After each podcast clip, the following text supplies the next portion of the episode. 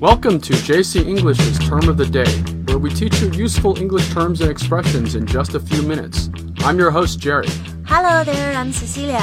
欢迎大家收听这次英语从洛杉矶发来的 Podcast。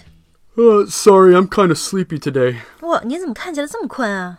Well, I watched Mindhunter on Netflix last night. It's an interesting show, and I was really into it. 啊，你说你 really into it 什么意思？你看进去了，拔不出来了？ No, it means I really liked it. 哦，就是超爱、超喜欢的意思哈，是不是也可以说 I really love it？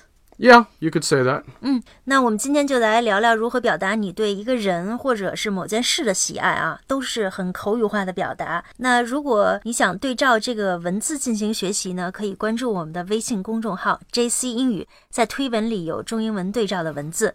呃、l e t s start with the into something, into somebody。 这个 into 呢，就是表达喜欢谁、喜欢什么的意思哈。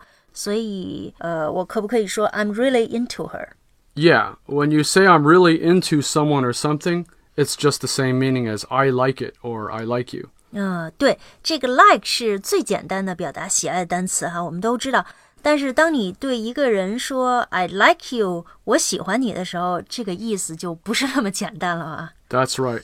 So, I like you may sound simple and straightforward, but as it is with Chinese, it's loaded with meaning. 嗯，这个有点像对方表白的意思哈。 For one, you could use it as an expression of romantic interest, like when a guy tells a girl he wants to date her and he says, I like you. 啊，明白，直接说 I like you 哈，这个就是表白。但如果我在 like you 后面加一些词，比如说 I like you as a friend，或者说 I like you because you're funny，就不会有那个意思了哈。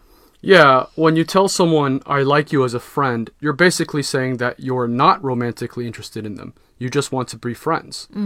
But you could say, I like you because you're funny to either a friend or a romantic partner. It doesn't matter. 嗯，好的，明白了。那么除了 like 以外，还怎么能表达对一个人的喜爱呢 Well, a related term is I'm fond of you or I'm quite fond of you.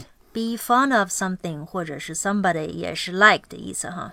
Right. This is an expression that's used more in the UK. 嗯，所以英国人最爱说这个 be fond of somebody 或者 something 哈。 That's right.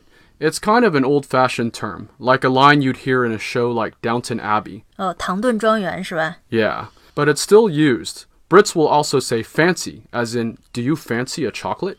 Fancy in this context also means to like.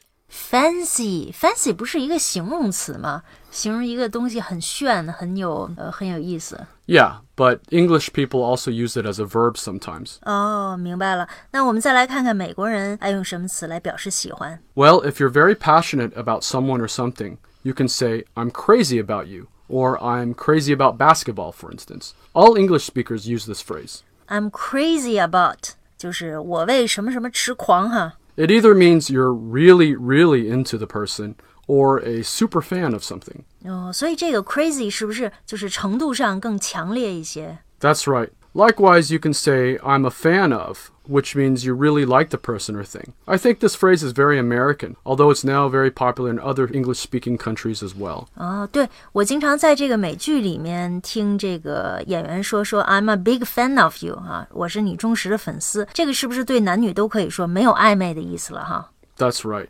An older slang term that has a similar meaning as being a fan of something is I dig you, D I G. 啊、i dig you， 这个 dig 不是挖的意思吗？ You'll often hear I dig you in old songs and movies from the 60s and 70s. 或者我可不可以说 I dig your fashion sense？我特别欣赏你的这个时尚的感觉。 Yeah, you can also say that. 嗯，OK， And a more updated slang expression that people now say, especially online, is I'm not mad at that. 我没有对那个什么事儿生气。 Yeah, I really don't know where this comes from, but it's an exaggerated way to say that you can tolerate something to such a degree that you kind of like or enjoy it. Enjoy 就是也是表示喜欢的意思啊，很享受什么什么事儿。 That's right. You can also say, I enjoy something as a way of stating that you like it. It's a statement of appreciation, much like saying, I appreciate rock music. 呃、i appreciate something。但如果说 I appreciate somebody，是不是就是呃我很感激某人的意思？ Yeah, appreciate also means you're thankful for someone or something, perhaps for something they did. Uh, you can also use it as a synonym for like. Okay, well, a few other related phrases are I prefer, I'm interested in, and I go for. 呃，你说这前两个哈，I prefer，呃，I'm interested in， 这个我们都听说过。最后一个 I go for 也是喜欢的意思啊，能举个例子吗？ Yeah, that's right. All of these phrases express your interest or preference for someone or something. But you can say, I go for the vanilla every time I get ice cream. 哦，所以你说这个 I go for vanilla，我喜欢香草口味，所以每次吃这个冰激凌都点香草的。这个 I go for 就是 I like vanilla flavor。好了，那今天的节目里，我们跟大家聊了聊表达喜爱的种种英文说法哈。那希望大家都学会了。那在我们的微信公众号 JC 英语的推文里呢，有中英文单词和例句供大家参考学习。那么每期节目都有配套的推送，那请大家关注一下吧。同时呢，呃，我们还推出了这个会员的课程，每周呢是有六天的更新，那么每个工作日呢更新两个栏目，都是教大家非常实用的、非常这个简单的英语。那么感兴趣的朋友呢，可以在我们的微信公众号 JC 英语的后台试听一下。好，谢谢大家的收听，See you next time。Bye bye.